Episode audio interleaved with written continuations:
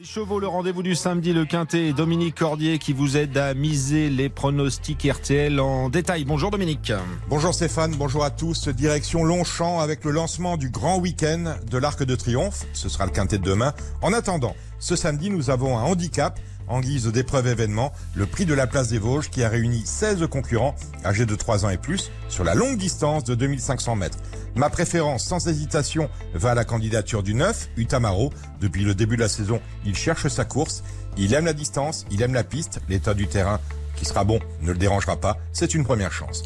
Nous plaçons donc ce numéro 9 Utamaro en tête devant le 7 Wood City, le 4 Machette, le 12 Thunderspeed, le 10 Maturi Gold, le 15 Centurin et enfin le 3 Goya Senora, le 9, le 7, le 4, le 12, le 10, le 15 et le 3 pour un départ à 15h15.